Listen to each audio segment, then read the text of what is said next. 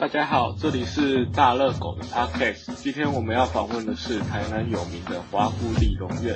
这家位于安平区的理容院，可说是台南理容业界的名人，没有任何同行没有听说过他们的大名。废话不多说，接下来让我们来听听访问的内容吧。因为他陪别人在逛街，然后他就变所以买衣服街，对，然后就就订了一块新回家。看 老师说什么台台湾什么？台湾前一角，你没也是，大概是一九七零一九八零那个，大家都很有钱。对，然后那个股市大涨，嗯，所以呢大家都很有钱，所以就可以出来逛逛个街就买一块地。嗯。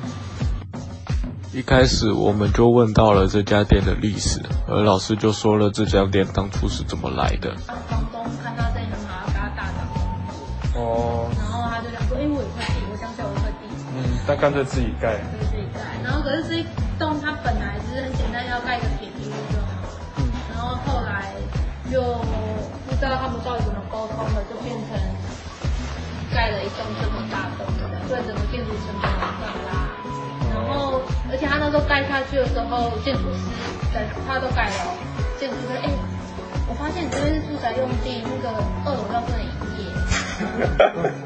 因为我妈那个时候有有跟建筑师交代说，他因为我们就本来就从第三间店开始就有按摩部门。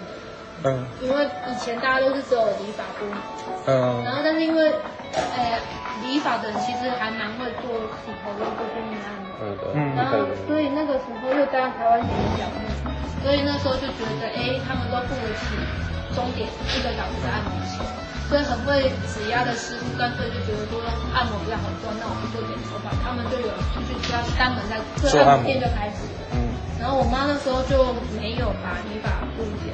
他就说，哎，按摩店这样这么好赚，那我就复合按摩店这样。嗯然后所以她到她的第三间店的时候，就有理发部的按摩部。然后所以她第三间搬过来第四间，她当然通知他理发部。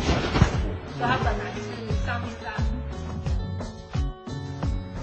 接着我们问了这家店的客源分布。时候。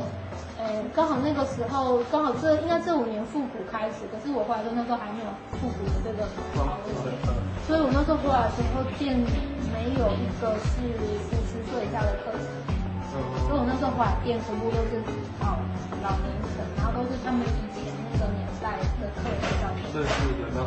就是通常美容院的客人可以跟他认定你，就是他喜欢的人，他就会。跟着你一辈子，跟他真的讲白点，他会跟着你到死。就是所以李荣院常常就会说，我手上走了很多客，就是这样的意思。就是他到他就是因为找你钱，钱到他离开这样。然后所以每一间李荣院都是这样，就是只要是那种男，因为李荣都是捡男生啊，所以他们通常都是变变成爸爸阿公，然后之后就带自己的儿子孙女。所以后来他们都会这样子去。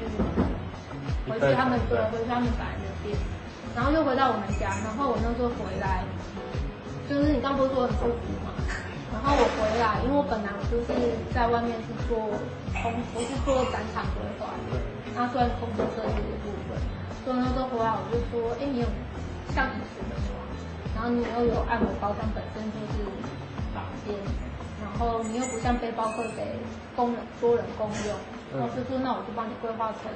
是背包客，但是背包客的背包客。然后这个背包客，你回来累了，你还可以去按摩或者是。这就是我们大热狗这次的访问，谢谢大家，下次见。